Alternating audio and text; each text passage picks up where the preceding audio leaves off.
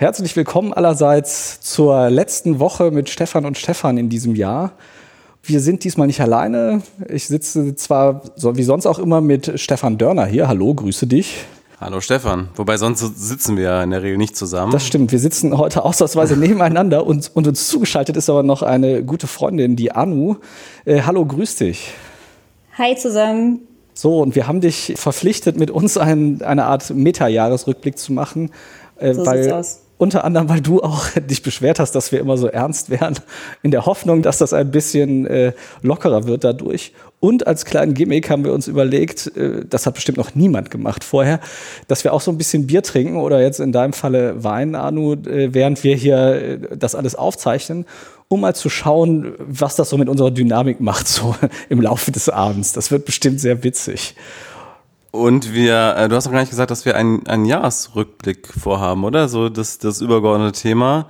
Wir haben ja, äh, es gibt ja ein, ein großes Thema, was uns komplett in Atem gehalten hat und was uns alles dominiert hat, die furchtbare Bonpflicht ab dem 01.01.2020. Das hat uns ja komplett in Atem gehalten 2020. Ja, das ganze Jahr, absolut.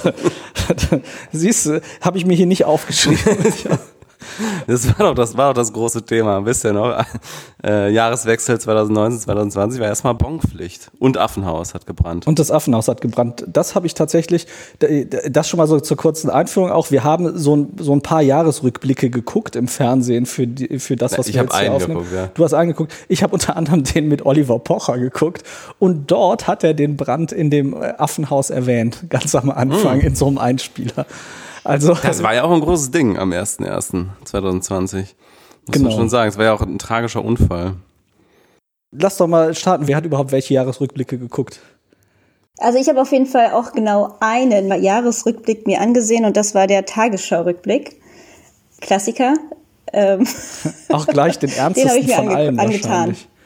Ich habe ihn in zwei teilen müssen, weil bis Juni äh, war ich dann erstmal durch damit und musste dann ab Juli wieder starten, um ihn dann wirklich durchzusehen. Es ist sehr wiederholende Themen gewesen, aber ja, den habe ich mir angesehen. Ja, ich habe gedacht, ich, ich opfer mich und habe mir, ich glaube, das ging sogar über zwei Stunden oder so, zwei Stunden äh, Dieter nur Jahresrückblick gegeben. Es war so, die Hälfte war Jahresrückblick und die andere Hälfte war über Gender-Sternchen beschweren und über solche Dinge. Mir ist aufgefallen, ich habe nämlich auch geguckt, was für Jahresrückblicke es gibt und ich habe auch nach Dieter Nur gesucht. Der hat ja fast jede Woche eine Sendung in der ja, ARD. Ja, ja. Das war mir überhaupt nicht so klar, weil ich habe das nur mitbekommen dieses Jahr, dass Dieter Nur immer mal wieder in den Medien war, weil er halt so alte weiße Männerkram verbreitet hat. Und es hieß auch irgendwie, er solle gecancelt werden, aber er hat doch jede Woche eine Sendung, ne? Also. Nee, er beschwert sich selber, dass es eine Cancel Culture gibt, aber er selber wurde bisher nicht gecancelt. Ja, aber dann erzähl doch mal, was hast du denn mitgenommen aus dem Jahresrückblick? Und du hast uns eben auch schon verraten, du hast ein Quiz gemacht. Ich weiß aber nicht, ob du dieses große Los jetzt schon ziehen willst. Ja, wir können natürlich entweder jetzt zur Auflockerung das Quiz schon, es ist auch ehrlich gesagt jetzt kein Meisterwerk, was ich mir ausgedacht habe. Du weißt, dass wenn du so eine Aussage machst, dass du da die, die ganze, das ganze Gespräch dagegen ankämpfst. Ne? Am besten bringen wir es hinter uns, sonst, sonst baue ich nur äh, zu hohe Erwartungen auf, ja, was das Quiz angeht. Ich habe nämlich gedacht, dieses Jahr gab es doch noch so zwei, drei andere Sachen, außer die Bonpflicht. Und deswegen habe ich gedacht, ich frage euch mal, ich, ich nenne euch mal ein paar Ereignisse dieses Jahres und ihr bringt die in die Reihenfolge. Und zwar Vielleicht am besten schreibt ihr mit, weil es sind eins, zwei, drei, vier, fünf, Wirklich jetzt? sieben. Sieben, sieben Ereignisse. Ja, komm. Okay. okay, warte, warte. Stift und Papier. Darauf habe ich nicht vorbereitet. Jetzt. Okay, erstes Ereignis. Der Tod von George Floyd. Zweites Ereignis, die BER-Eröffnung. Drittes Ereignis, der Terroranschlag von Hanau. Der war auch dieses Jahr. Viertes Ereignis, Brexit. Ist dieses Jahr vollzogen worden. Dann Insolvenzantrag von Wirecard, der in Anführungsstrichen Sturm auf den Reichstag der Covidioten und das letzte Ereignis, die US-Präsidentschaftswahl. Soll ich jetzt den Nerd-Teil von mir, der die exakten Daten von ein paar der Sachen kennt? Kennst du ernst? Aber nur wegen, wegen Vorbereitung, oder? nee, also, was war das letzte? Querdenker am Reichstag und was kam danach? Äh, US-Präsidentschaftswahl. Ja gut, das weiß man ja, wann die war. Die war ja, die hat, also gut, das halt also wann sie anfing, sagen wir mal. Ne? die hat sich ja ein bisschen gezogen, aber. Ja, 3. November war das ja. Richtig. Soll ich die Reihenfolge zuerst durchgeben, wenn du dir so sicher bist? Ich bin mir, ich bin mir nicht, so bei allem sicher. sicher. Ich habe jetzt mich gerade ein bisschen sehr weit aus dem Fenster gelehnt. Ich schätze mal auf der Nummer eins, also als, als am Anfang des Jahres Februar war Terror, Terroranschlag Hanau. Terroranschlag Hanau war im Februar, das ist richtig, aber, aber es der ist Brexit trotzdem war früher. richtig, richtig. Brexit war davor? 31. Januar, ne? Richtig. Ah, ja, stimmt. Okay, 31. Januar. Die Querdenker sind, glaube ich, im Oktober. Ja, die Querdenker kommen jetzt auf jeden Fall nicht als nächstes. Nee, nee, genau, aber Also- ähm, genau, Hanau war im Februar, BER ist am 31.10. offiziell eröffnet Richtig, worden. richtig. Floyd war im Juli, ne? Nein, Ich dachte, das wäre Davor. ja. Und das ist wahrscheinlich das nächste, oder? Tod George Floyd ist auf jeden Fall das auf der Nummer zwei. Ähm, ja, Äh, genau. Nummer drei, sorry, Nummer drei. Genau, Erste. also genau, Brexit, 31. Januar, Han Hanau, 19. Februar und dann kommt Floyd. Ihr könnt noch mal einen Tipp abgeben, was das Datum genau angeht. Aber George Floyd war irgendwann schon, als das Wetter besser war. Also da war es nicht mehr ganz so kalt und wir waren nicht mehr im ganz harten Lockdown, ne? Ja, du hast recht. Oder war das noch während eigentlich alles geschlossen war? Dann war das im April. Okay, ich gebe keinen Tipp mehr, aber Entschuldigung. Ich hab, Naja, weißt du, im Grunde habt ihr es ganz gut umkreist. Also ihr habt jetzt schon März, April und Juli genannt und es war aber der Mai, der, der Wie wär's 25. mit Mai. Mai? Also ihr habt es ganz gut eingekreist. Tipptopp. Von beiden Seiten. Genau, also dann Floyd. Und dann, dann Insolvenz Wirecard. genau, sagen. Ja. genau. ja, okay. Wann war das? Was glaubt ihr? Ja, ich, ich habe mich jetzt eben, weißt du, erst so Großtöne gespuckt und dann so blamiert, ich sage nichts mehr. Ja, dann wird das aber, wann wird denn das gewesen sein? Im, Juni. Ja, Juni ist richtig. Äh, 25. Juni. Und dann bleiben noch eigentlich nur noch der Sturm auf den Reichstag und die Präsidentschaftswahl. Du hast ja schon gesagt, Präsidentschaftswahl war 3. November und ja, Sturm auf den Reichstag in Anführungsstrichen, der war Ende. ich finde, wir sollten das nicht Sturm auf den Reichstag Ja, nennen. ich habe finde- Sache ja in Anführungsstrichen. Ja, aber ich finde einfach diese, die- diese, diese schlechten Narrative übernehmen von, de, von irgendwelchen Schwurblern. Okay, sa ich nicht- sagen wir, dass aufgeregt in Richtung Reichstags laufen, sich dann von drei Polizisten abhalten lassen, weiterzugehen, war am 29. August tatsächlich noch. Okay. Ach ja, stimmt, das war Ende Das war noch August. richtig, das ne? war noch richtig Sommer da, ja. Wen hast du vergessen? Tönnies? Ja, ja, es gab noch mehr, klar. Es, es, es gab tatsächlich noch ein paar Sachen außer der Bon- Bonpflicht. Ja. Soll ich mit euch mal durch das Jahr gehen? Da, da hilft es jetzt mal, was wir uns überlegt haben, mit dem, dass wir uns die Dinger anschauen. Und zwar habe ich mir den Jahresrückblick von Oliver Pocher angeschaut. Da gibt's einen Jahresrückblick. Oliver Pocher hat in diesem Jahr eine Show neu gemacht. Niemand hat, glaube ich, so viel von Corona profitiert wie Oliver Pocher. Der, der Typ ist ja komplett Äh, von der. Bezos, würde ich sagen. Ja, ja, okay. Ich, okay. Gleich viel Ich, ich, profitiert. ich nehme das, ich formuliere neu. Niemand in der deutschen Medienbranche, der vorher so am Boden war, konnte sich so gut hochziehen. Also das ist quasi das, Stimmt, der war völlig verschwunden, ne? genau, und das, was Michael Wendler mit Abstieg gemacht hat, hat Oliver Pocher mit Aufstieg gemacht. Und die beiden, das, die sind auch sehr eng miteinander verbunden Ja? weil Oliver Pocher hat im Frühjahr damit so einen neuen Fame geholt, indem der so, so Influencer verarscht hat. Der hat also selber so einen Instagram-Kanal gemacht und hat angefangen darauf, sich Sachen von Influencern angucken, die dumme Sachen machen während der Corona-Pandemie und sich über die lustig zu machen. Und das hat der. Ach so, wie diese Ableck-Challenge und diese Sachen. Nee, der hat zum Beispiel ganz am Anfang äh, berühmtestes oder das, womit das so richtig äh, los viral gegangen ist, da hat wohl ein Typ ist während des ganz krassen Lockdowns von Deutschland mit dem Auto bis Barcelona geflogen, ist dann da irgendwie eine, auf eine Fähre gegangen nach Ibiza, um da einen Bootsverleih zu eröffnen und hat das alles auf Instagram äh, protokolliert und hat, dann hat das Ganze natürlich nicht geklappt. Pocher hat sich hingestellt und hat immer diese Videos eingespielt auf so einem iPad, super schlecht aufgenommen und gefilmt und hat dann sich äh, in die Kamera aufgeregt und das ist total viral gegangen. Äh, müsst ihr das mal ist so gucken. ein bisschen wie Oliver Kalkofe damals auf Premiere. Ja, genau. Karl Kofe macht das eloquent und klug und Pocher pöbelt einfach nur rum. Dass ich meine, das ist ja das Einzige, was der Typ jemals konnte, ist, dass der überhaupt keinen Schmerz hat. Der ist ja nicht besonders witzig, der sagt aber einfach alles. Und äh, das ist ja das, was ihn seit irgendwie 20 Jahren im deutschen Fernsehen hält. So, und der hat einen Jahresrückblick gemacht und ich habe wirklich mal mitgeschrieben, was die zu welchem Monat an Themen gebracht haben. Januar hat er auch wirklich das Affenhaus in Krefeld gehabt, was wir eben hatten als, als Thema. Aber nicht die Bonpflicht. Nicht die Bonpflicht. Er hat den Brexit äh, gehabt als Thema. Er hat gehabt, dass das Dschungelcamp stattgefunden hat. Das wusste ich gar nicht mehr, dass das dieses Jahr auch noch war. Er hat erwähnt, dass nach dem Brexit dann ja auch irgendwie die, die Meghan oder wie sie heißt mit dem anderen Prinzen da weggezogen ist aus dem. Der Harry, das ist der Harry. Danke. Und äh, er hat erwähnt, dass Laura Müller im Playboy war, die Freundin von Michael Wendler. Ah, das sind ja schon auch sehr wichtige Highlights, ja. Genau, also das waren die Pocher-Themen im Januar. Und ich muss an dieser Stelle was zugeben, ich habe so einen leichten, also ich gucke relativ viel Reality-TV. Du sagst sonst immer aufgrund deiner Frau, aber, genau, aber äh, durchaus auch. Ja, das hat schon äh, einen Kausalzusammenhang, aber ich gucke das schon auch. ja, jedenfalls äh, wusste ich natürlich, dass das Dschungelcamp im Januar war und ich, er hat dann auch im Laufe, weil das ja seine, äh, sein Thema ist, er hat dann also im Laufe des Jahres auch die ganzen anderen Reality-TV-Shows besprochen konnte ich mit jeder was anfangen, sage ich mal, immer wenn sie sich aufgeregt hat.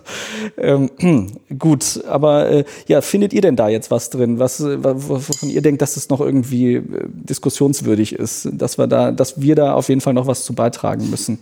Ja, zu dem also beim Thema Wendler kann man natürlich anknüpfen. Ne? Also ich, ich würde sagen, 2020 war natürlich auch das Jahr, in dem, äh, das hat man sogar mal in unserem Podcast, äh, das Jahr, in dem die Promis abgedreht sind. Also einige waren immer schon abgedreht, wie jetzt zum Beispiel, wie heißt sie hier, die, ich habe den Farbfilm vergessen. Ähm, Nina Hagen. Nina Hagen, genau. Nina Hagen war immer schon abgedreht, kam natürlich jetzt wieder ein bisschen aus, aus der Versenkung hervor und andere sind halt richtig abgedreht. Also Attila Hildmann war vorher schon komisch, dieses Jahr halt komplett abgedreht und Wendler natürlich. Wobei Wendler war ja vorher einfach nur halt ein ganz normaler Weirdo und jetzt ist er halt ein Querdenker, Weirdo. Ich weiß nicht, wie ihr das seht. Wenn ich das früher gesehen habe, irgendwo im Fernsehen oder so, wie irgendein Promi halt so Esoterik-Quatsch von sich gegeben hat, das wurde ja immer so sehr verniedlichend dargestellt und immer auch so ein bisschen liebevoll und so. Ich erinnere mich, dass tatsächlich Nina Hagen mal irgendwo in einer Talkshow erzählt hat, ihre Tochter würde Cosma irgendwie Cosma mit Vornamen heißen, ja. weil sie mal ein UFO gesehen hätte.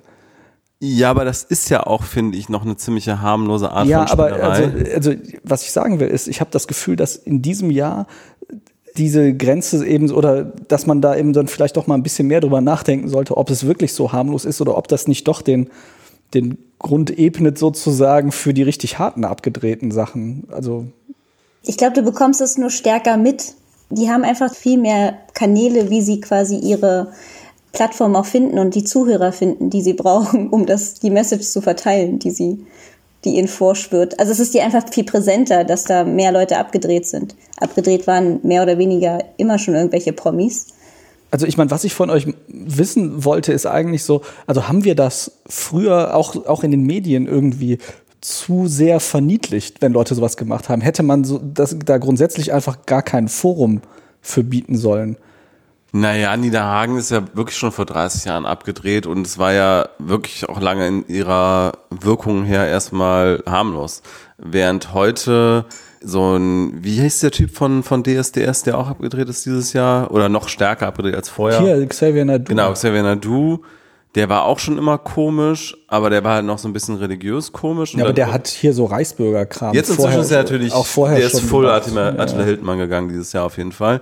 Der ist komplett abgedreht auf jeden Fall, aber, aber die Frage ist ja, hätte man das irgendwie jetzt verhindert, indem man vor zehn Jahren aufgehört hätte, ihm eine Plattform, ja, vielleicht wäre er nicht mehr so bekannt gewesen, aber, aber, aber, aber wo ziehst du da die Grenze, ne? Also, ich meine, bei, bei Attila Hildmann ist es meiner Empfinden nach sehr, sehr schnell gegangen von er ist ein bisschen komisch auf, er ist komplett abgedreht. Und so schnell kannst du mir gar nicht die Aufmerksamkeit entziehen, wie, wie das passiert ist. Und jetzt haben sie halt alle ihre Telegram-Kanäle. Folgst du irgendwelchen Telegram-Weirdos? Oder hast mal reingeguckt in die Gruppe? Nein. ich habe kein Telegram, aber von den Weirdos, ich meine, das sind so die Bekannten, die man auch über die Nachrichten oder über, also Wendler, Say When I Do, das ist ja das, was durch die Nachrichten gegangen ist, aber mehr kenne ich da jetzt nicht, die. Ja, also ich habe mal reingeschaut in die Gruppen. Ich, ich war am Anfang, hatte ich ja noch die Hoffnung, dass man da auch was schreiben könnte und dass man sich da vielleicht so ein bisschen so reinzecken kann und dann irgendwann so äh, Leute verarschen kann und so. Aber es ist halt so, so reine Sendekanäle, ne? Also da ist ja immer der Guru und der sendet dann an alle. Also ich war ehrlich gesagt ein bisschen überrascht, wie Telegram zu so einer, zu einer bestimmten Szene gehört hat, zu der, zu der abgedrehten Szene gehört hat. Das war mir gar nicht bekannt. Ich kannte Telegram als so Alternative zu WhatsApp. Ja, ist es weil ja auch. es irgendwie sicherer ist. Mehr wusste ich darüber nicht. Und dann habe ich irgendwann festgestellt, da gibt's äh, bestimmte Klientel, die das äh, nutzen. Auch, also Telegram wird, wird halt von allen möglichen Gruppen genutzt. Also es wird natürlich einerseits von Leuten genutzt, die eine Alternative zu WhatsApp haben wollen, wobei ehrlich gesagt Telegram ist keine sichere Alternative, wenn die, die normalen Chats nicht Ende zu Ende verschlüsselt. Aber gut, jetzt mal abgesehen von den technischen Details, ist es halt einfach eine Plattform, wo alle möglichen Leute, die aus irgendwelchen Gründen nicht WhatsApp nutzen wollen, halt sich versammeln. Das können Verschwörungstheoretiker sein, das können islamistische Gruppen sein, das kann Nazi-Gruppen sein, das kann alle sein, die irgendwie Angst haben, auf offizielleren Kanälen äh, zensiert zu werden. Und deswegen ist Telegram halt so ein Hotspot für alle, die irgendwie Angst vor Verfolgung haben, sozusagen. Aber an sich gibt's ja auch, also ich weiß nicht, ich kannte das, es gibt ja auch andere, andere Alternativen, die genutzt werden, wie zum Beispiel Discord für Gamer. Also Gamer nutzen Discord, das, das habe ich auch gelernt, äh, nachdem ich das Telegram-Phänomen kennengelernt habe. Das wird auch in der Corona-Zeit wurde das nämlich sehr viel, Discord wurde viel genutzt für, Ja, für ähm. Pub-Quiz. Ah. Für verschiedene Pub-Quizzes. Und da hat sich eine ganz andere Bewegung angesammelt bei Discord als jetzt zum Beispiel, also hoffentlich, ich weiß nicht, ob es vielleicht anderswo anders ist, ähm, aber Discord ist eher das Gamer-Netzwerk und Telegram das äh, Esoterik, oh, das, also dieses, ich weiß nicht, wie man es bezeichnet, die abgedrehten. Wie, wie, was habt ihr das jetzt, wie habt ihr das genannt? Die Leute, die so ein bisschen, Ich habe eben Querdenker gesagt. Eigentlich auch krass, ne? Das Querdenken So ein Unwort überleg geworden mal, ist, ne? also ich erinnere mich, dass noch letztes Jahr so einige Leute beim Eigenmarketing sich selber als Querdenker bezeichnet haben. Mhm. ja. Einfach so komplett natürlich ohne Zusammenhang mit dem, mit dem Corona-Kram. Aber das ist ja jetzt komplett verbrannt, der Begriff. Ne? Den kannst du ja nie wieder benutzen für irgendwas anderes. Ja. Wobei in Twitter-Bios hatte dieser Begriff schon lange diesen Beiklang, weil, also es war ein ziemlich guter Indikator für ein hohes Level an Idiotie, wenn jemand Querdenker in seiner Twitter-Bio geschrieben hat. Das war so ein bisschen wie weder links noch rechts oder so. Also es war so, war auf jeden Fall immer so ein, so ein Warnzeichen, wenn jemand Querdenker reingeschrieben hat. Aber ich kannte den, ich hatte den äh, Begriff, auch tatsächlich nicht so gefärbt mitbekommen und eher als jemand, der aus der Marketingabteilung in seinem CV als Special Skill angegeben hat, der ist Querdenker, ich denke outside the box Ja. und solche Sachen. Das war für mich der Begriff und dann, als er dann, das, dieser Begriff ist ja irgendwie mit ihm innerhalb des Jahres irgendwie etabliert für, man ist irgendwie irgendwas zwischen Nazi und Esoteriker. So hätte ich das niemals gefärbt wahrgenommen. Naja, bei Twitter, wie gesagt, ging das schon oft, ging das schon in diese Richtung, schon länger.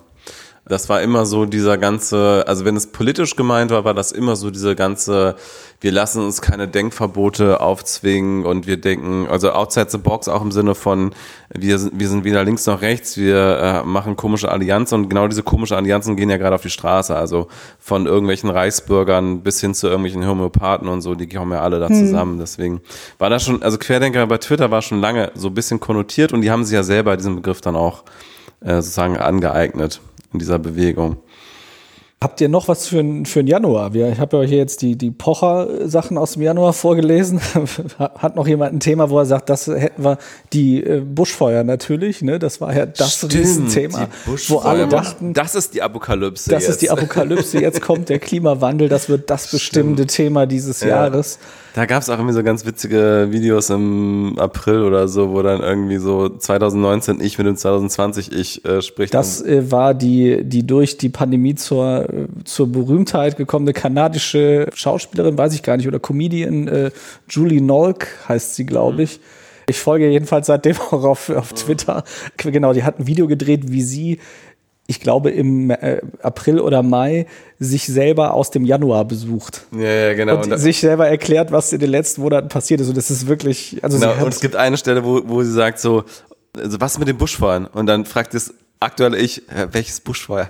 Ja, nee, natürlich, genau. Also das war im Januar auf jeden Fall, glaube ich, noch ein großes Thema. Und auch eins, wenn man ja echt mal drüber nachdenkt, ne, das heißt ja auch immer wieder so, die Pandemie war jetzt eine globale Katastrophe, wie das der Klimawandel eigentlich ja auch ist. Und äh, dem sollten wir eigentlich die gleiche Aufmerksamkeit geben. also ganz spannend, auch wenn man mal sieht, wie schlecht wir mit einer so äh, direkten Bedrohung zurechtkommen. Wenn man mal sieht, wenn man da so eine etwas abstraktere vor sich hat, wie so ein Klimawandel, das äh, wird sicherlich nicht einfacher werden, da dann irgendwie konzertiert gegen vorzugehen. Ja, deswegen kommen wir lieber zu ähm, wieder einfacheren Themen, wie sie Oliver Pocher vorgeschlagen hat. Das war von allen Jahresrückblicken der einzige, den ich geguckt habe, der wirklich konsequent monatsweise durchs Jahr gegangen ist und gesagt hat, so und so, äh, das und das ist passiert.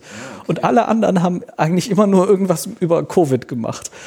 Ja, es war bei Nur auch nicht so. Also Nur ist da auch, äh, der war auch keine Reihenfolge oder sowas. Also es waren so ein paar Sachen, die 2020 passiert sind, kommentiert. Wie gesagt, so die Hälfte das und die andere Hälfte dann halt über Gender-Schreibweisen beschwert. Und äh, deswegen, ich habe auch überhaupt keine Monate oder so vor Augen. Im Februar habe ich folgende schöne Themen für euch. Klinsmann ist über Facebook als Trainer von Hertha BSC Berlin zurückgetreten. Das hat mich sehr bewegt. Das, ja. Ich habe es gerade erfahren, dass er mal Trainer von Hertha BSC Genau, ich habe das auch erfahren, als ich diesen Rückblick gesehen habe, aber ne, ist ja hier über Social Media zurücktreten sehr modern. Also er hat ja damals schon das revolutioniert, wie die deutsche Nationalmannschaft trainiert und jetzt auch, wie man als Trainer zurücktritt. Also durchaus wichtiges Thema. Dann wieder Michael Wendler, der zieht sich durch den Pocher-Jahresrückblick auch sehr, sehr penetrant durch. Hat ein Auto geschenkt bekommen von seiner Freundin. Ach, da gab es so ein komisches Video, ne? Das habe ich sogar bei Twitter irgendwie gesehen, ja. Genau, und äh, das fand ich übrigens sehr witzig. Sie haben dann gesagt, so Christian Drosten erscheint auf der Bildfläche und dann sagt er, wir wollten ihm einen Preis verleihen, irgendwie für präsentester Virologe. Das war seine Antwort. Und dann haben sie dieses Lied eingespielt, wo diese Punkband Ich habe Besseres zu tun äh, gemacht hat, äh, weil er das ja mal der Bildzeitung auf eine Anfrage geantwortet hat. Das fand ich einen ganz witzigen Touch in der, in der Sendung. Dann hast du über Pocher gelacht und du gibst es auch noch öffentlich zu. Ich fand das ganz witzig. Was ich ein bisschen ähm, creepy fand, in dieser Sendung saßen so auch so Reality-TV-Sternchen, ja. Auch tatsächlich alles Leute, die ich wegen meinem leichten Konsumproblem wusste, wer das ist. Jedenfalls saßen da Pietro Lombardi, den habt ihr bestimmt schon mal gehört als Namen.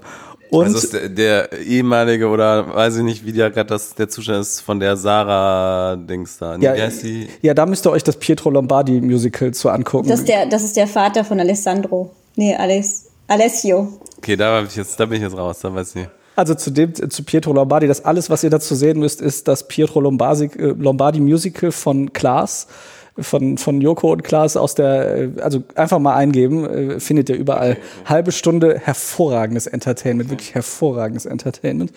So, und äh, Evelyn Bodecki saß da, das ist eine, die, die ist einfach nur halt ab und zu mal im Fernsehen, weil sie wirklich sehr blond ist. Also so klischeeblond. Was ich aber dann wiederum echt bitter fand, die haben dann, und ich glaube, dass die selber in der Sendung nicht damit gerechnet haben, die haben dann diese beiden gefragt, ob die sich impfen lassen wollen. Oh, und da haben die einfach mit Impfkritik. Und die haben beide natürlich nicht gesagt, oh, ist alles scheiße, aber haben völlig unkorrigiert da irgendwie so rumgeschwurbelt. Also nicht so, ich glaube das, sondern ja, ich habe schon ein bisschen Angst. Und das uferte da rein, dass Evelyn Bodecki sagen durfte, dass sie gehört hätte, man könnte davon impotent werden. Ach du Scheiße. Nein.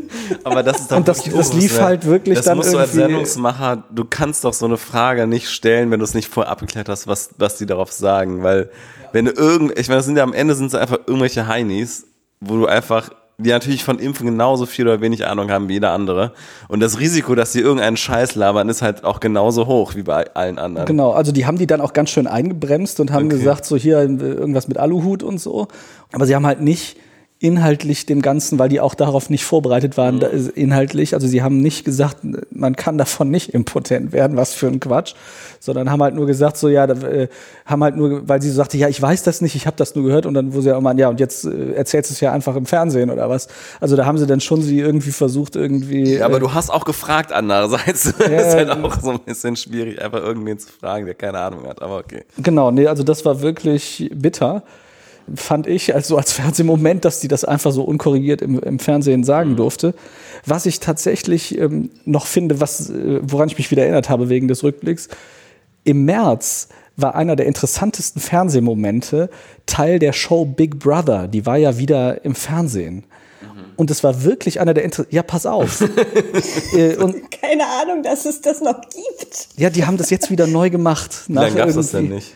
Ich glaube, also diese, in dieser Form äh, glaube ich, dass da haben die, also so wie das ja ursprünglich 99 gab es ja die erste Mhm. Sendung, wo die irgendwie die Leute für ein Vierteljahr oder so oder für 100 Tage da so eingesperrt haben. Hat jeder geguckt damals. Das Genau, das hat furchtbar. jeder geguckt.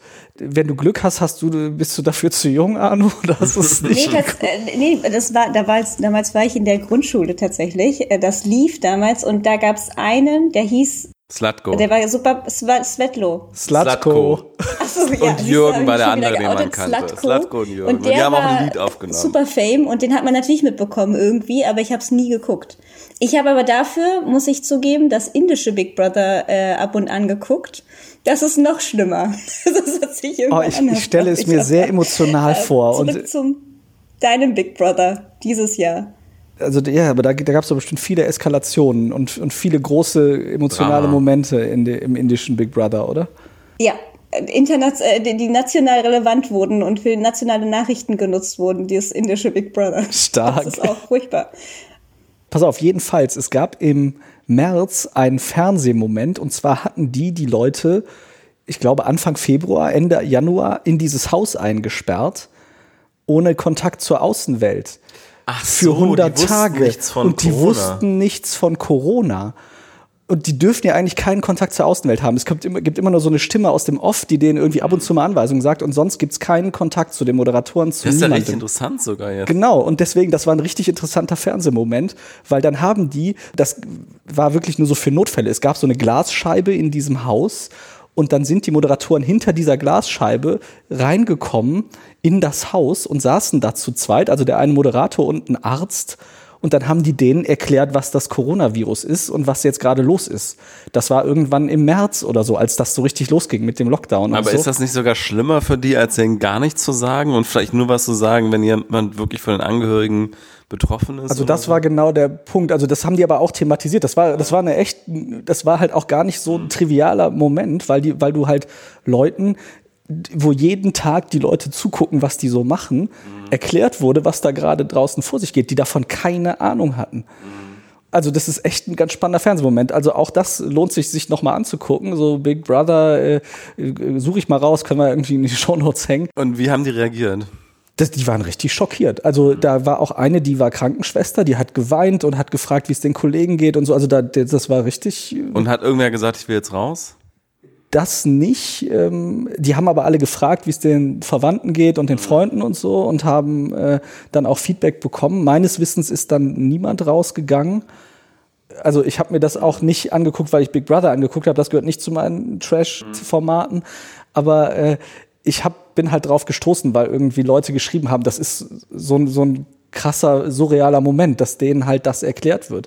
Und das hat mir in dem Moment, ich habe mir das auch angeguckt und das war wirklich, das weiß ich noch, das war die Phase, wo das alles auch noch so ganz neu war und auch man so viel Unsicherheit da war und man wirklich überhaupt nicht wusste, was bedeutet das alles.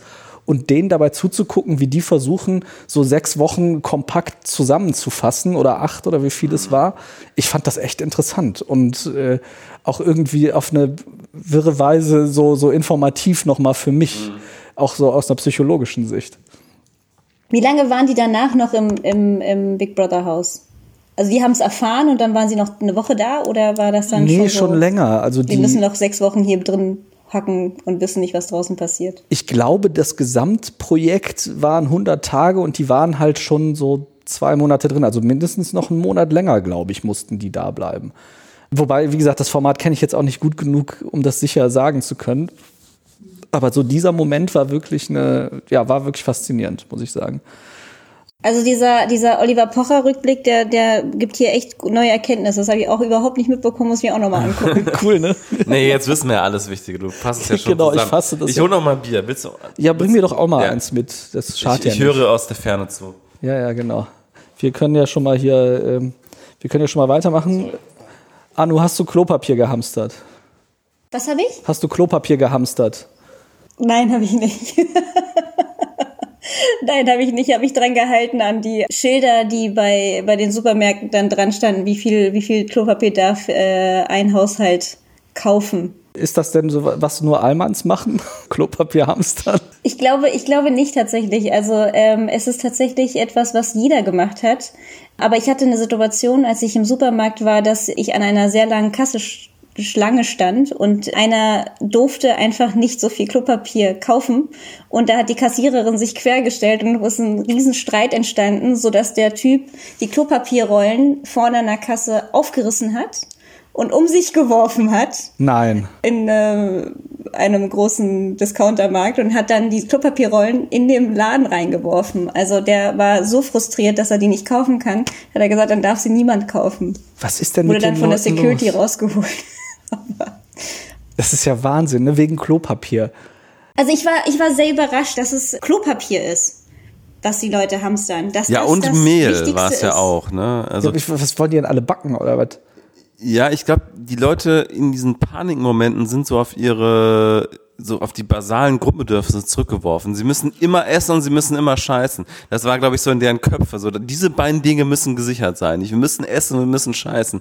Und dann haben sie halt angefangen, diese Dinge zu hamstern. Wobei in Prenzlauer Berg gab es ja nochmal die spezielle Ausprägung. Ich weiß nicht genau, wie weit die sonst in Berlin oder sonst in Deutschland noch um sich gegriffen hat. Also Ha- Hafermilch war auch lange äh, Wochen ausverkauft in bei Rewe und bei vielen anderen. Und das in Berlin. Ja. Na, du hast gesagt Prenzlauer Berg, dass das passiert Ja, also schon in Prenzlauer Berg, Prenzlauer genau. Berg, dass es Ja. Mandelmilch und Hafermilch nicht mehr gibt. Ja, das ist hier so eine mittlere Katastrophe. Du bist doch auch äh, Flexitarier. Ich bin Vegetarier mit äh, 95% veganem Anteil, würde ich sagen. Aber du hast ja früher ab und zu noch Fleisch gegessen. Machst du gar nicht Äh, mehr. nee, mache ich nicht mehr. Nee. Bei Fleisch fällt mir ein, hat jemand nach Tönnies von uns seine Essgewohnheiten umgestellt und ich muss gleich zugeben, ich nicht. Ich bin aber auch so, so ein bisschen so dieser, äh, da würde ich glaube ich auch ganz gut in Prenzlauer Berg passen. Ich kaufe halt immer das teure Fleisch und bilde mir ein, dass ich damit dann ja schon alles richtig gemacht habe, aber das äh, eigentlich ist ja das Einzige, was wirklich hilft, ist nicht zu essen. Hast du irgendwie was geändert an deinen Essgewohnheiten, nachdem Tönnies passiert ist? Äh, tatsächlich schon. Also schon ein bisschen was daran geändert. Also ich habe, äh, ich esse immer noch Fleisch, aber äh, bin keine Vegetarierin, aber ich habe schon generell wenig Fleisch gegessen, aber nach dem Tönnies Nachrichten habe ich, kann ich auch keine Wurst mehr essen zurzeit. Ist wahrscheinlich wieder so ein, so ein ein vorläufiges Ding und dann fange ich irgendwann wieder an, Fleisch zu essen. Aber zurzeit ist es tatsächlich so, dass ich da echt keine Lust drauf habe. Ich sehe Wurst und denke, ah, lieber nicht. Da einfach keine Lust drauf. Ich bin ein extremer Foodie. Äh, Also Stefan kennt mich, er weiß, dass Essen so ein sehr zentrales Thema in meinem Leben ist. Aber zurzeit echt weniger Lust dadurch ähm, auf Fleisch. Ja, ich war ja schon vorher Vegetarier, aber ich habe am 01.01.2020 meine Ernährungsgewohnheiten umgestellt. Zwar war ich auch davor schon Vegetarier, aber ich war ja krank an Silvester und ich habe Baskast, den Ernährungskompass, als Audiobook gehört. Deswegen hattest du ja auch zwischendurch in der Corona-Krise gesagt, kann es sein, dass du der einzige Mensch bist, der in der Corona-Krise abgenommen hat? Stimmt. Und das lag nämlich daran, dass ich äh, Baskast gehört habe und mich seitdem, sagen wir mal, zu 80 bis 90 Prozent gesund ernähre.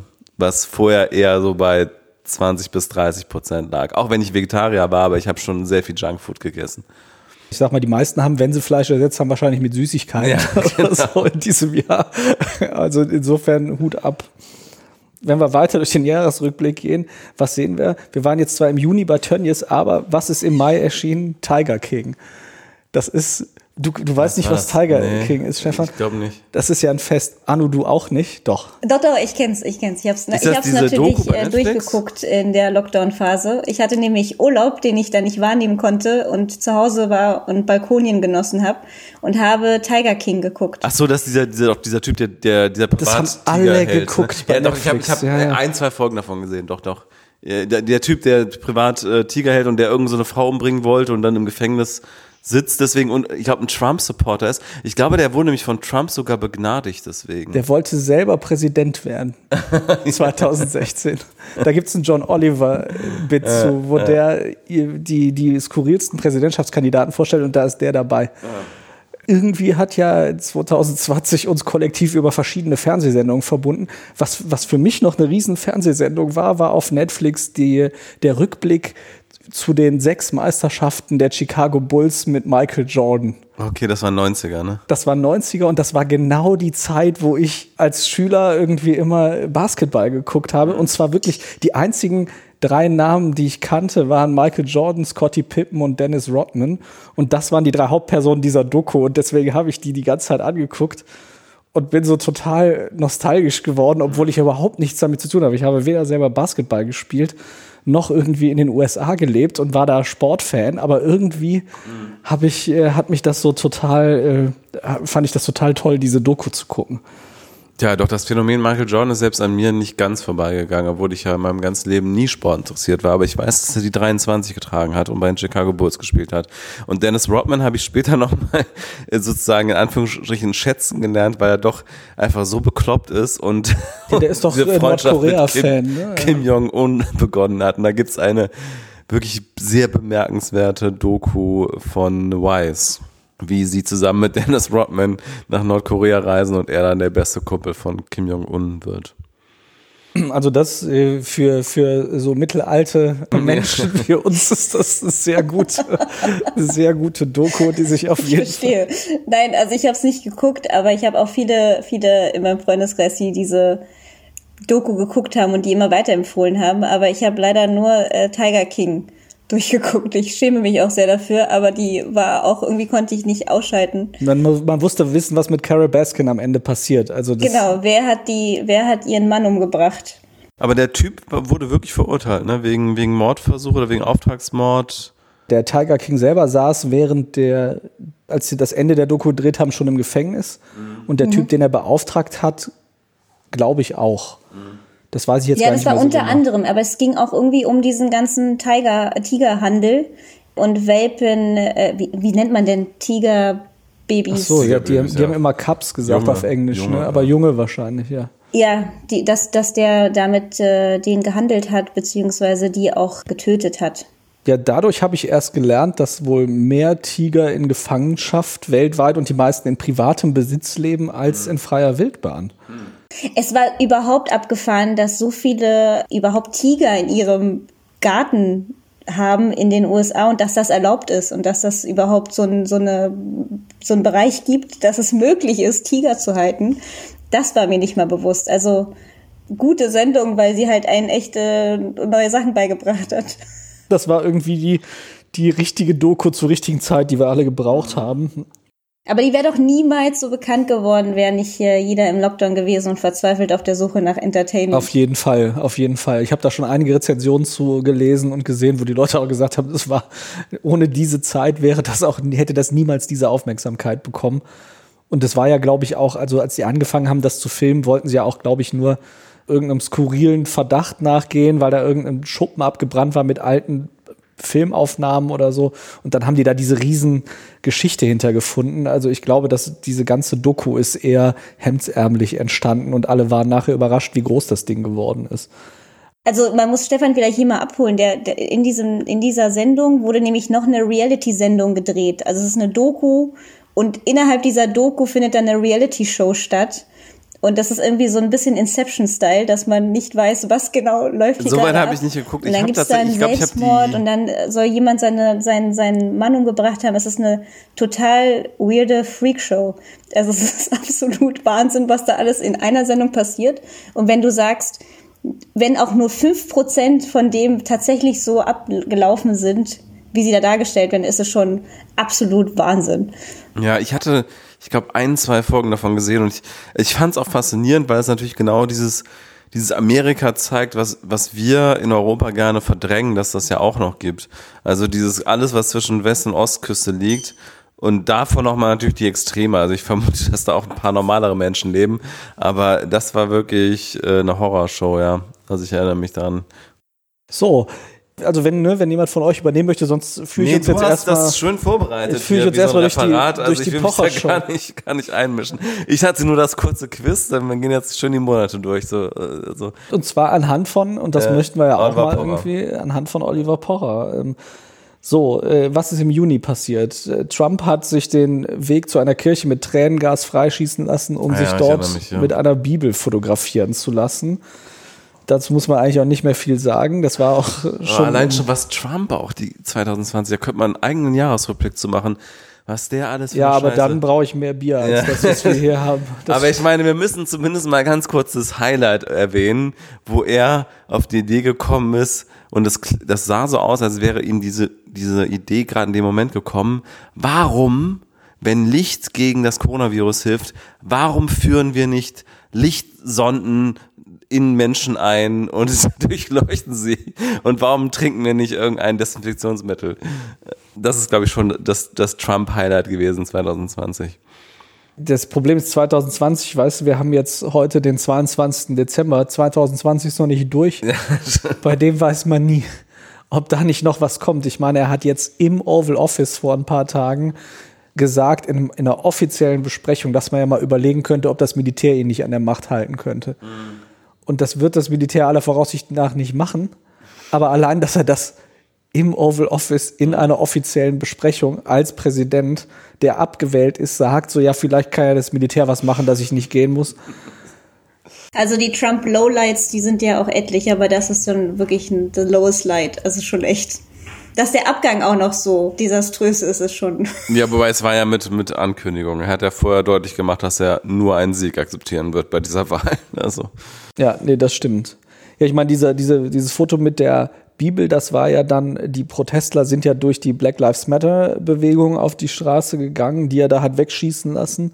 Das heißt, das war ja alles nach der George Floyd. Aber wir haben Geschichte. George Floyd war ja gar nicht. Genau, der war im Mai, ja, genau. Den, aber der hat, der war nicht in der Pocher. Doch, den hat er aber nur ganz kurz erwähnt. Ah, okay. Aber den sollten wir ja vielleicht ja einfach mal erwähnen. Das ist ja vielleicht keine falsche Sache.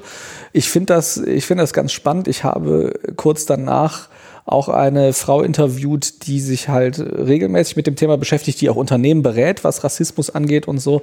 Und ich habe sie gefragt, ist das jetzt gut für dich oder für deine Arbeit, dass das passiert? Oder denkst du nur, meine Fresse ist jetzt das 20. Mal und äh, ihr Leute regt euch dann immer alle mal einen Monat auf und dann ist wieder Ruhe? Und sie hat gesagt, ganz ehrlich, ich bin total genervt, dass das halt immer wieder genau so passiert ich meine, alle haben so schwarze Kacheln gemacht auf ihre Social Media Profile und haben irgendwie äh, gesagt, hier, I stand with George Floyd. Aber inzwischen hört man ja wieder kaum was. Ne? Und äh, Seehofer hat seine Rassismusstudie in der, für die Polizei auch abgesagt. Man wird immer mal so ein bisschen so äh, also wieder erschüttert und dann heißt so, huch, das ist ja alles noch da. So als, ich sag mal, etwas vielleicht auch ignoranter, nicht betroffener. Und äh, dann geht das halt auch wieder vorbei. Ne? Ähm, also ja, wobei der Aufschrei 2020 war schon, solange ich lebe auf jeden Fall, der mit Abstand größte und anhaltendste, würde ich sagen. Ja, aber ich meine, was macht man jetzt draus? Ja, es ist ja nie so binär, ne? Ich meine, es gibt ja eine lange Geschichte der Civil Rights Movement und es, die haben ja auch einiges erreicht oder wir haben alle zusammen was äh, erreicht in dieser Geschichte. Also da kann man ja mindestens mal zurückgehen bis Martin Luther King und so weiter und äh, da ist ja schon ein bisschen was passiert und jetzt ist, glaube ich, das Thema auf jeden Fall 2020 trotz Corona so hochgekocht, dass es sehr breit diskutiert wurde zumindest und ich habe auch das Gefühl, dass es in der Generation wir und vor allen Dingen jünger, also, also alle so U35, dass es da eine viel größere Rolle nochmal spielt und dass es viel, viel mehr Sensibilität gibt für das Thema als im Rest der Gesellschaft. Aber ist, ist das nicht nur unsere Bubble? Also ja, Bubble kann man natürlich nie ganz ausblenden, das stimmt schon. An sich glaube ich, äh, diese ganze Black Lives Matter Bewegung, die, die war sehr wichtig, dass ähm, auch in Deutschland auch den, äh, wie du gerade gesagt hast, mittelalten und älteren Leuten bewusst wird, dass da was passiert. Also was, was mir sehr viel begegnet ist, dass man dann viel stärker darauf angesprochen wurde mit, Sag mal, kennst du Alltagsrassismus und passiert dir das auch irgendwie, dass man dich rassistisch behandelt? Es wurde ein bisschen mehr zum Thema, aber was einen nervt oder vielleicht dieser, dieser Freundin von dir, die genervt ist davon, was da passiert ist, einfach, dass diese Empörungswelle so lange anhält, dass ja sowas wie Rassismus in Deutschland auch existiert, dass diese Empörungswelle aber leider dieses, dieses, was machen wir jetzt, so lange überdauert, dass man immer nur noch empört ist, sehr, sehr lange. Und irgendwann überlegt man sich, okay, was heißt das jetzt? Was machen wir jetzt anders als nur empört sein? Und dann kommen solche Sätze wie, ah ja, das tut mir jetzt aber wirklich leid, dass dir sowas passiert. Und denkt man, ja, damit kann ich nichts anfangen, dass es dir leid tut. Wir müssen irgendwas anders machen. Und ähm, ich kann mir vorstellen, also ich weiß es auch, dass die Menschen, die sich tagtäglich mit dem Thema Rassismus, Alltagsrassismus und rassistisch motivierte Handlungen beschäftigen, in ihrem alltäglichen Leben, dass diese Black Lives Matter für die jetzt nicht so eine große, kein Schock war, weil sie wissen, sie haben jeden Tag damit zu tun, dass bestimmte Menschen mit bestimmten Merkmalen anders behandelt werden und rassistisch behandelt werden und benennen das tagtäglich. Und dann kommen andere Menschen sagen, das ist ja, das ist, das ist ja eine amerikanische Bewegung. Warum beschäftigen wir uns in Deutschland damit? Und auch jede Sendung, die du gesehen hast in der Phase, handelte immer nur noch über diese Empörung darüber, dass sowas ja ein Amerik amerikanisches Phänomen ist. Ist es auch ein Phänomen, das in Deutschland behandelt werden sollte. Und da ist es stehen geblieben, meiner Meinung nach. Also das, was mein Empfinden nach, war das einfach nur Empörung, Empörung, Empörung. Das ist ja alles, ähm, warum reden wir jetzt hier darüber? Weil in Deutschland ist das ja nicht so. Und dann äh, kommt irgendwann eine Studie bei der Polizei und WhatsApp-Nachrichten von äh, Gruppenchats raus, wo man sagt, huch, vielleicht haben wir doch ein Problem. Also ich kann dieses ganze frustriert sein in diese, das ist auch so ein Thema, was einen auch frustriert, wenn man davon betroffen ist, dass man dann immer derjenige ist, der aufklärt. Verstehe ich die, die Dame oder die Freundin von dir, die da sagt, das nervt mich total. Ich glaube aber trotzdem, dass es wie fast alles immer auch eine positive Seite hatte, weil es auch viele aufgerüttelt hat, sich mehr mit dem Thema Rassismus zu beschäftigen und es mehr im Mainstream gelandet ist ob es gut oder schlecht ist, kommt immer darauf an, was man bewirken möchte. Aber es hat schon, es hat schon auch positive Auswirkungen darauf gehabt, dass auch in meinem, in meiner Bubble, aber auch außerhalb meiner Bubble andere Diskussionen gelaufen sind. Die Menschen, die sich dafür eingesetzt haben, auch schon immer, dass sie auch eine andere Plattform bekommen. Dass vielleicht eine Talkshow darüber nachdenkt, dass es vielleicht vielleicht besser wäre, auch Leute einzuladen in seiner Talkshow, die betroffen sind. Das ist dann schon dieses Jahr ein Stimmt, bisschen wer war das? Maischberger hat es gemacht? Ich weiß, es gab diesen Twitter-Shitstorm, weil eine Sendung über Rassismus ohne irgendeinen Nicht-Weißen auf jeden Fall stattgefunden hat. Ich weiß aber nicht mehr, welche Sendung das war. Aber es war irgendeine so äh, Talkshow, ja, ich glaube ARD. Maischberger oder, oder ja, ist ja aber auch ja. peinlich. Ja. Du hast dich doch so aufgeregt. Äh, wir hatten was länger keinen Kontakt diesen Sommer und dann hast du mir völlig aus dem Nichts geschrieben, hast mir so einen Facebook-Post von Kaya Jana weitergeleitet. Ja. Und sich tierisch aufgeregt und gesagt, hier, schreibt da auch mal drunter, weil er gefragt hat, ob Ranjit noch geht. Mm. Ne, die, seine Figur, die er irgendwie vor 20 Jahren ja, oder so erfunden mich, ja. hat. Ne? Wolle Rose kaufen, ne? Das war das, oder? Ja, genau. Also ich folge Kaya Jana mit seiner Comedy nicht und wurde darauf aufmerksam gemacht, dass äh, dadurch, dass ich eine Gruppe habe von jungen indischstämmigen Deutschen, die in Deutschland auf, also Inder, die in Deutschland aufgewachsen sind, wie ich, Inder und Inderinnen natürlich, die dann Eltern haben, die aus Indien kommen, hier in Deutschland aber aufgewachsen sind und zusammengetan haben, um genau solche Dinge vielleicht mal anzusprechen, die nicht gehen, ich weiß gar nicht, wann das war, Stefan, das kannst du bestimmt besser bestimmen, welcher Monat, da bist du ja fitter drin. Hab auch schon daneben gelegen. Nee, es ist jetzt auch schon wieder ein bisschen her, aber ich weiß, wir hatten vorher was länger keinen Kontakt und dann weiß ich, du hast auch noch nicht mal Hallo gesagt, sondern einfach nur geschrieben, ich rege so mich sauer. so auf. Ich war in diesem Moment so sauer, weil der, der Mensch hat, also es ist so, dass Kaya Jana diese Show hatte, die hieß Was guckst du? Mhm, die äh, lief daran, ja. äh, irgendwo auf Sat 1 oder Pro 7, also sie lief halt regelmäßig. Der ist äh, bekannt dafür, dass er Stereotype darstellt, ob es ein Türke ist oder ein Inder oder mehrere Nationalitäten stellt er sehr übertrieben dar. Und der Inder, der da dargestellt wurde, war die, die Figur, die er dargestellt hat, hieß Ranjit. Und die nutzt er immer noch, also die, diese Figur ist immer noch aktiv. Es gibt auch einen Film über Ranjit. Aber diese indische Figur, die es da gibt, das ist ein Mensch, der wird äh, total trottelig dargestellt. Es soll irgendein IT-Inder sein mit einem immer in einem Pullover und immer komisch geschnittene Haare und immer so ein bisschen dümmlich und so hat so keine Ahnung von nichts. So wird er halt immer dargestellt und der geht dann immer durch die Welt und hat natürlich immer eine heilige Kuh dabei, die heißt Benita und die schleppt er immer mit. Also das ist so diese Figur, die er darstellt. Und hier Wolle Rose kaufen, diese ganzen Gags. Also ihr könnt euch vorstellen, dass das das Einzige ist, was jemand, der keinen Inder oder keine Inderin persönlich kannte, als einzige Assoziation hatte, als ich Jugendliche war. Und über meinen, meine gesamten, ja, auch bis zum Abitur, bis weiter im Studium, kommen dir immer Menschen entgegen, die dann irgendwie dann irgendwelche Ranjit-Witze machen und dann irgendwie, und wo ist seine heilige Kuh-Witze machen. Und also ich habe diese Figur echt satt gehabt. Ich mag die nicht, ich finde die nicht gut, ich habe die auch wirklich einen Hass entwickelt. Und danach wurde mir das weitergeleitet, dass er auf Facebook tatsächlich die Frage stellt, ist das etwas, was er nicht fortführen sollte, weil es nicht mehr zeitgemäß ist oder so? Also wirklich eine sehr konkrete Frage. Und da habe ich da meinen Aufsatz reingeschrieben, weil er explizit gefragt hat, dass es indischstämmige Menschen auch mal beantworten sollen. Habe da so einen Aufsatz, so äh, ganz klare Antwort nein und dann nochmal so drei Punkte hinterhergeschossen und einfach mal hingeschrieben, was ich wirklich davon halte. Ne, auch, auch ausgeführt, warum weil er gesagt hat in einem der Kommentare, dass sich ja sonst niemand darüber aufgeregt hat. Es hat ja, es, es hätten sich ja auch die Inder, die sich daran stören, bei ihm melden können. Das, darum ging es irgendwie.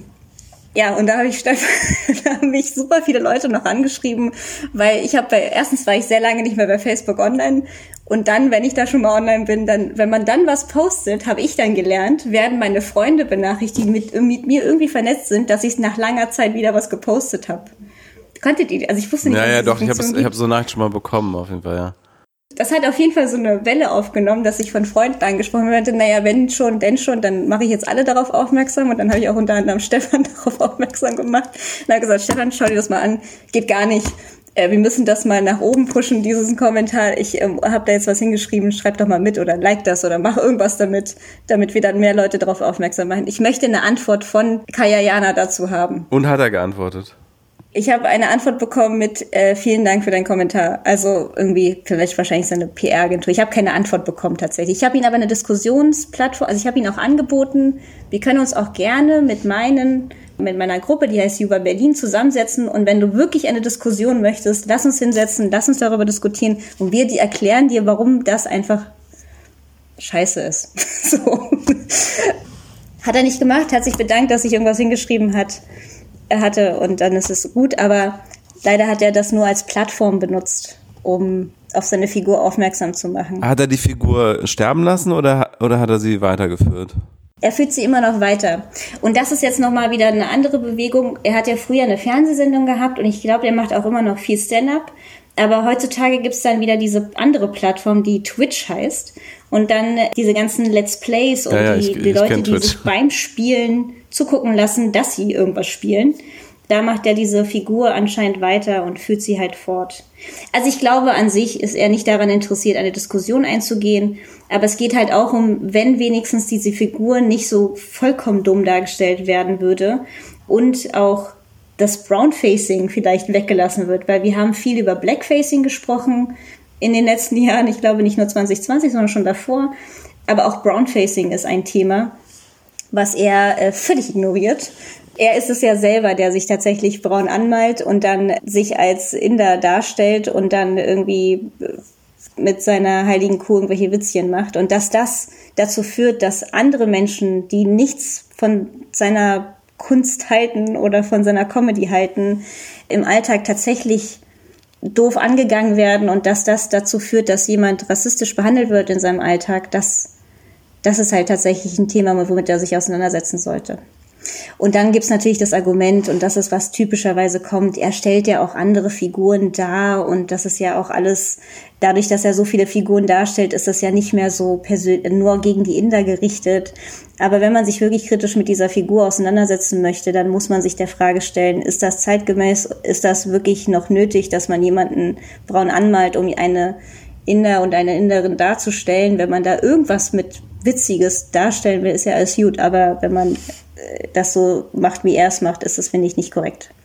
Ihr seht, ich bin jetzt wieder voll wach. Also. Ja, aber ich glaube, genau das ist die Perspektive, die in der Debatte halt so, so wertvoll ist, ne? dass man mal von jemandem hört, der direkt betroffen ist äh, von den negativen Auswirkungen von solchen Stereotypen. Also wenn du dann sagst, du bist in deiner Jugend dann ständig auf diese Figur angesprochen worden, ständig darauf auch irgendwie reduziert worden und so und, und einfach deine persönlichen Gefühle dazu äußerst, das finde ich einfach, äh, das ist ja eben genau das, das Wichtige an dieser Debatte, was häufig gar nicht vorkommt. Also dann, dann wird eben so abstrakt darüber gesprochen und nach dem Motto, ja, wir machen da Witze über alle und so weiter und so fort, aber das ist ja genau die, die Perspektive, wo dann jemand, der nicht komplett empathielos ist, auch irgendwie einsehen muss, das ist halt in dem Moment die, die wichtige Perspektive, nämlich von einer Person, die davon dann betroffen ist am Ende, ne? Und da und dann irgendwie zum Beispiel einfach eine schlechtere Jugend hat deswegen und ganz konkret diskriminiert wird.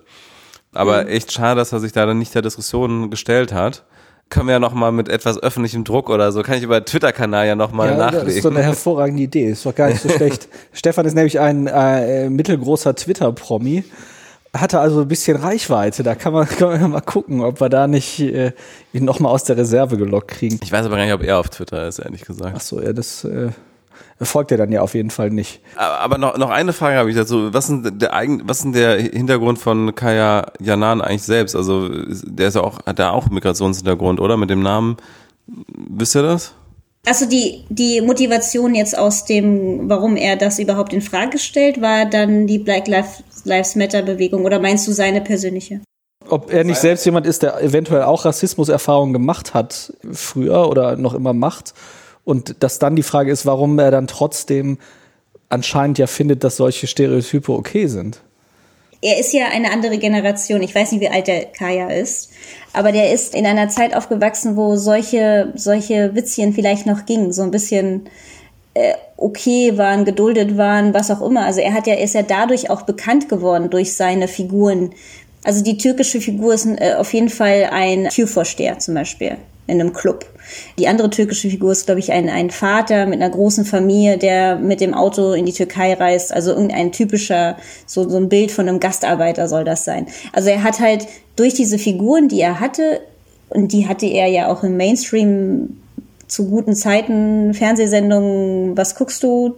Und hat er damit auch tatsächlich seinen, seinen Bekanntheitsgrad überhaupt erlangt kann mir vorstellen, dass er Stand-up-Comedians als Vorbild hat, die damit halt sehr, sehr viel Reichweite haben. Ich weiß nicht, wie seine Reichweite ist. Ich bin da leider wirklich auch nicht so der Experte, was Kayayana angeht, aber ich weiß nur, dass dadurch, dass er diese Witzchen macht, das halt immer wieder auch bei den Leuten ankommt. Aber diese Community der Türken ist halt, glaube ich, auch einfach vor allem in, in, in Deutschland, in, in Berlin auch so viel größer, die, die können sich auch dagegen äußern oder haben eine größere Plattform, sich dazu zu äußern, dass das nicht korrekt ist oder viel mehr Menschen sind sich dem bewusst, dass nicht diese Figur eine türkische Person darstellt, einfach dadurch, dass es viel mehr Leute gibt, die sich da vielleicht verteidigen dürfen in dem Sinne.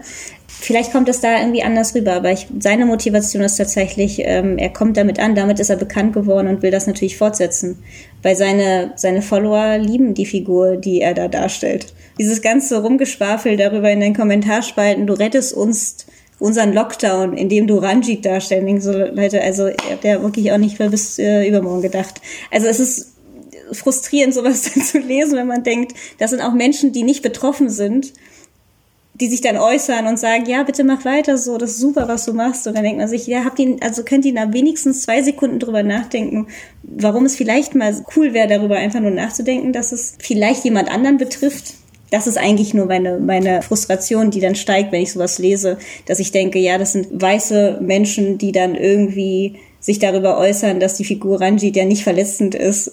Das ist der Punkt, wo ich dann äh, denke, ja, also woher sollst du es denn überhaupt wissen?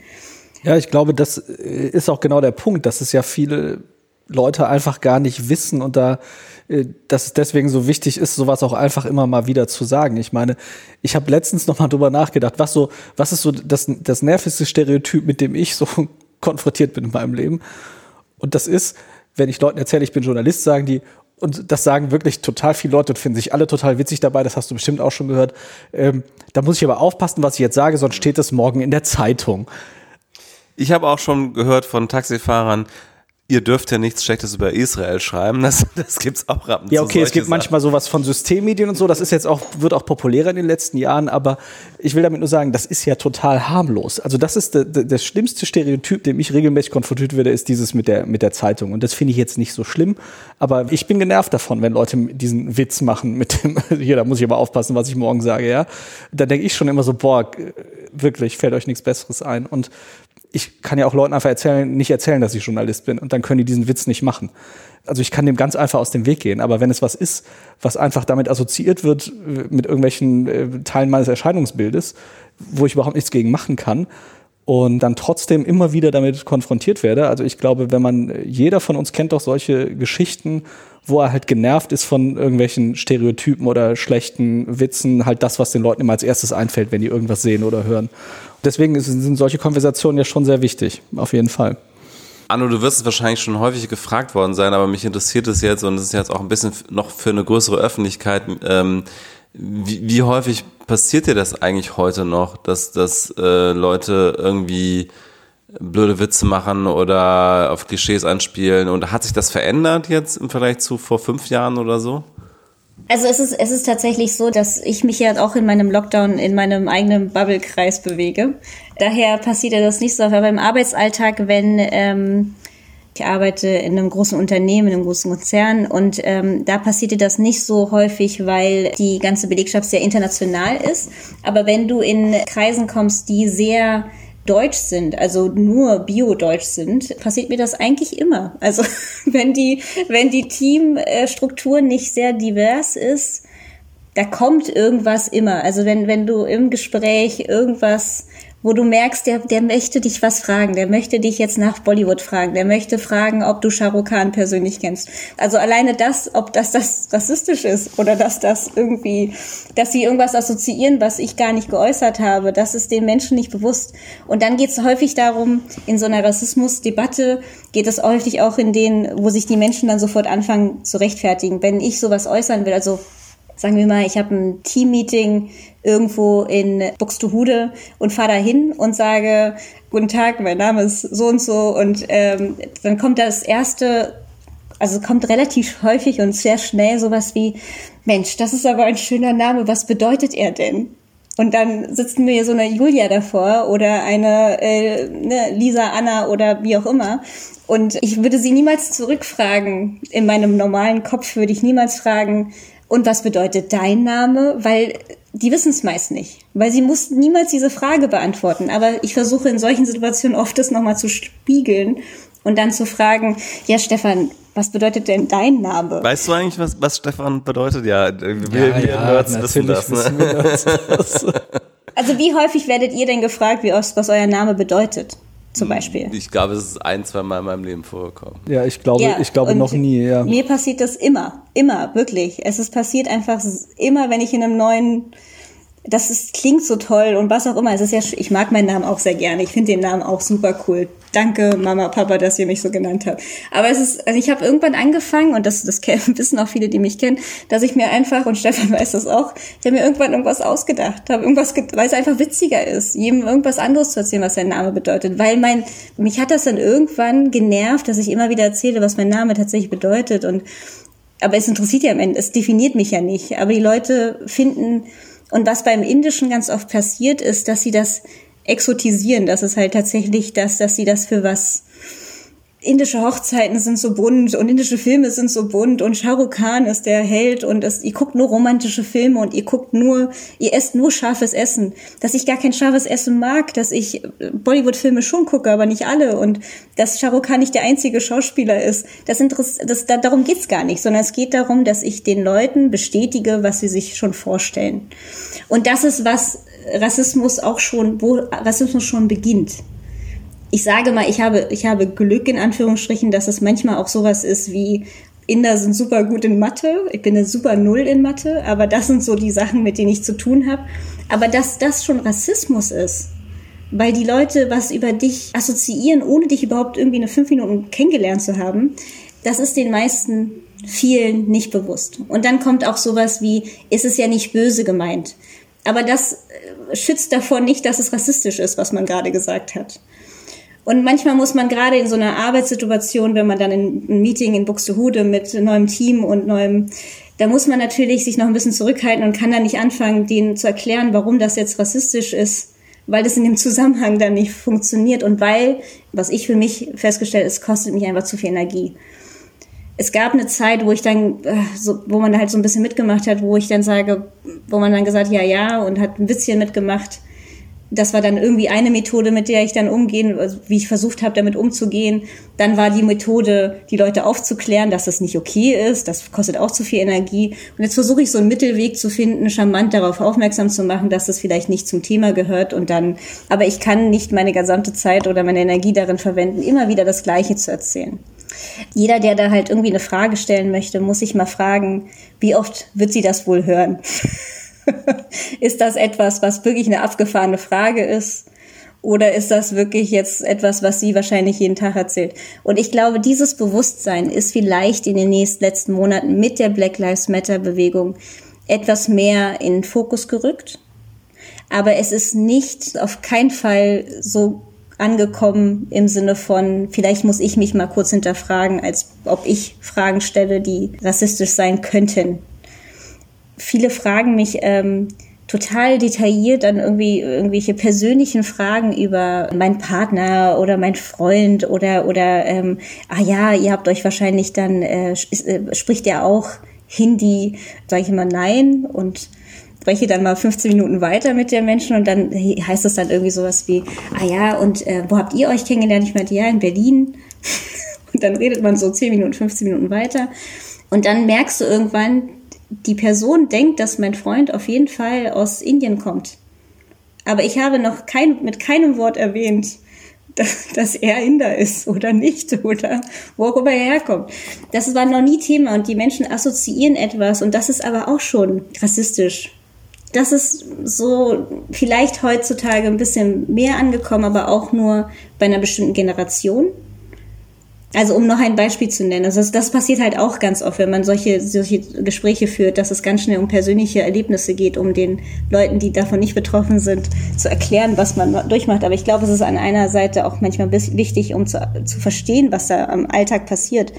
Ich war bei einem großen Teammeeting, ich bin dafür nach Frankfurt gereist ich hatte keine Sprechrolle, aber ich war anwesend und musste da ein bisschen was beitragen zu dem Gespräch. Kam zu spät, weil bin mit der Deutschen Bahn gefahren, dann passiert das natürlich. Kam in diesen Raum an, schleiche mich rein und setze mich hin, merke, dass es jemand, äh, der wichtig ist für dieses Gespräch, der mir gegenüber sitzt und sage ihm, guten Tag, mein Name ist hier und ich komme aus und bin, gehöre zum Team so und so auf Englisch. Das Gespräch war auf Englisch, weil es so ein internationales Meeting war. Und dann meinte der zu mir, kennst du VJ?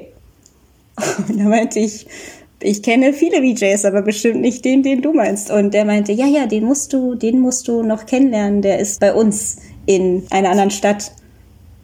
Und ich meinte, warum? Und dann meinte er, naja, der ist auch Inder. Das ist so eine Assoziationskette, die derjenige dann hatte. Und als äußert das natürlich in dem Moment, das ist dann auch schon ja rassistisch, auch wenn es nicht böse gemeint ist. Und das ist, das hat nichts damit zu tun.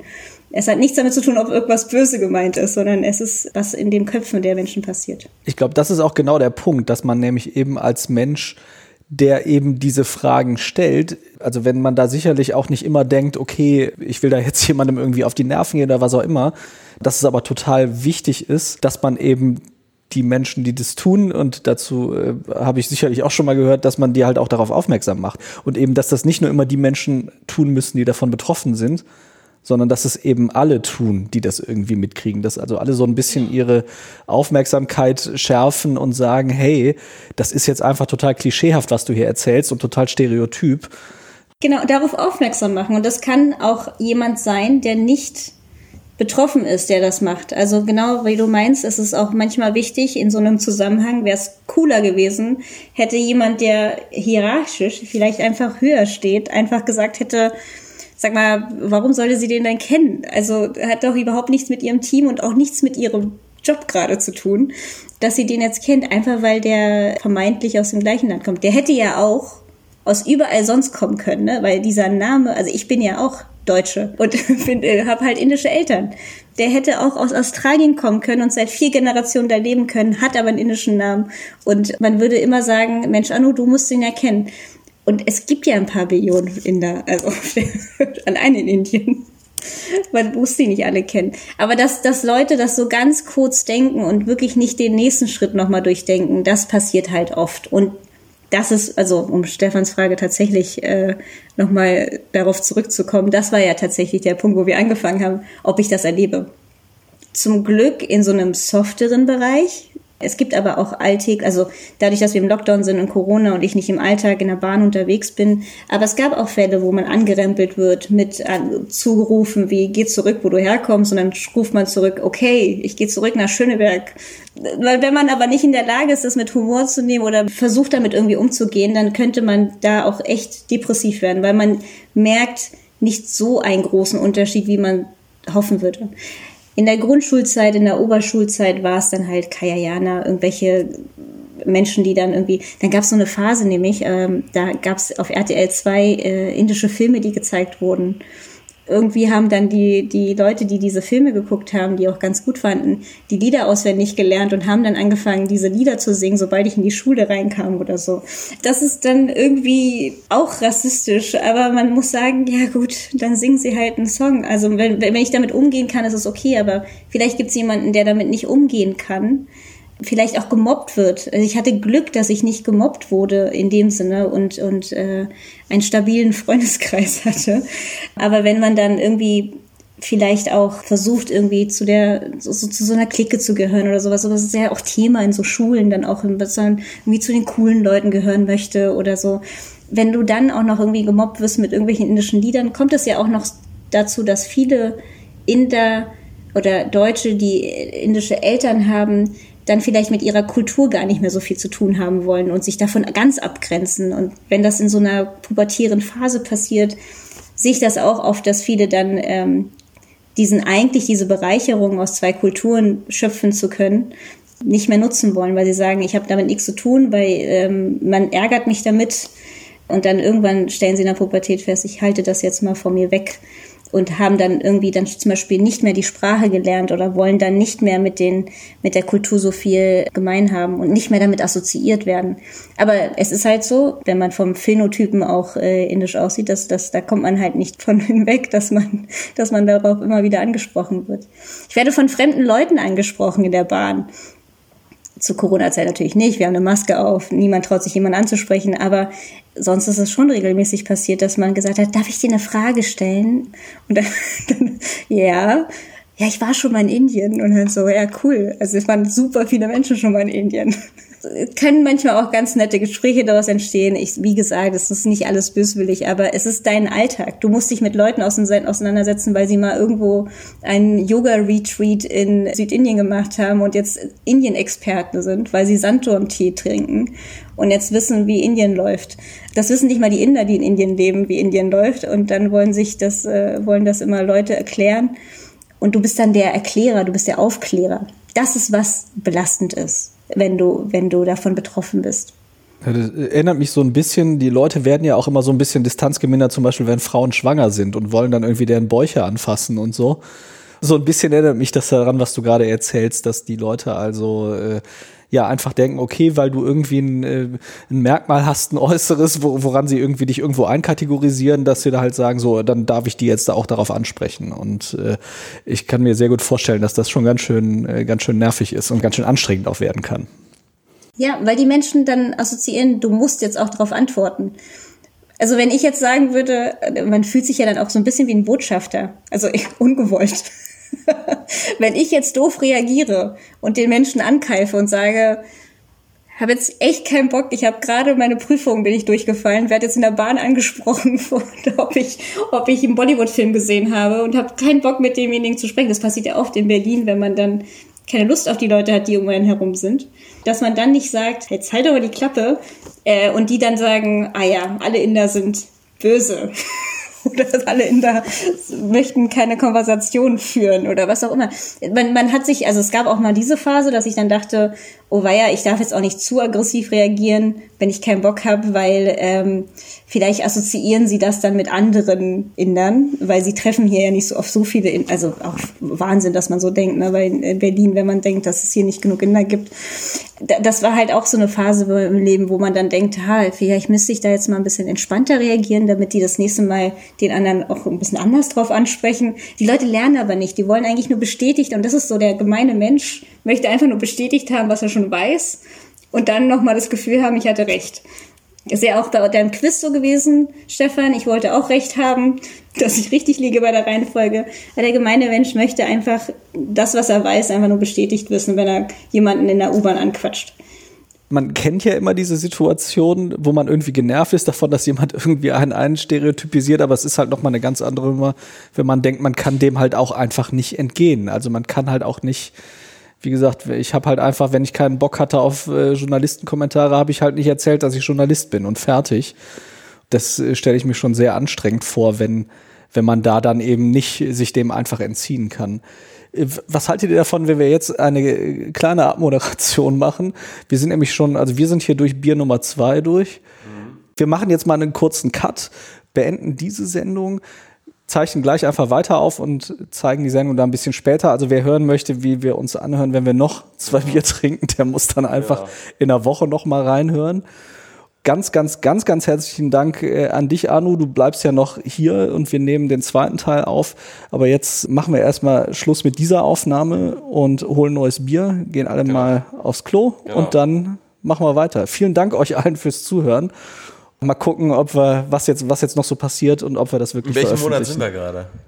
Wir waren jetzt tatsächlich im Juni. Also Juni, wir haben ah, genau Mitte die Hälfte geschafft. Super, also gut, sehr gut. perfekt. Sehr gut. Als wäre es geplant. Genau, als wäre es so geplant gewesen. Jetzt hättest du das nicht gesagt, hätte, hätten wir das vielleicht dann auch so verkaufen können. Ja, ganz lieben Dank an alle. Wir zeichnen gleich weiter auf. Ihr könnt euch das nächste Woche anhören. Bis dahin. Genau. Tschüss. Tschüss.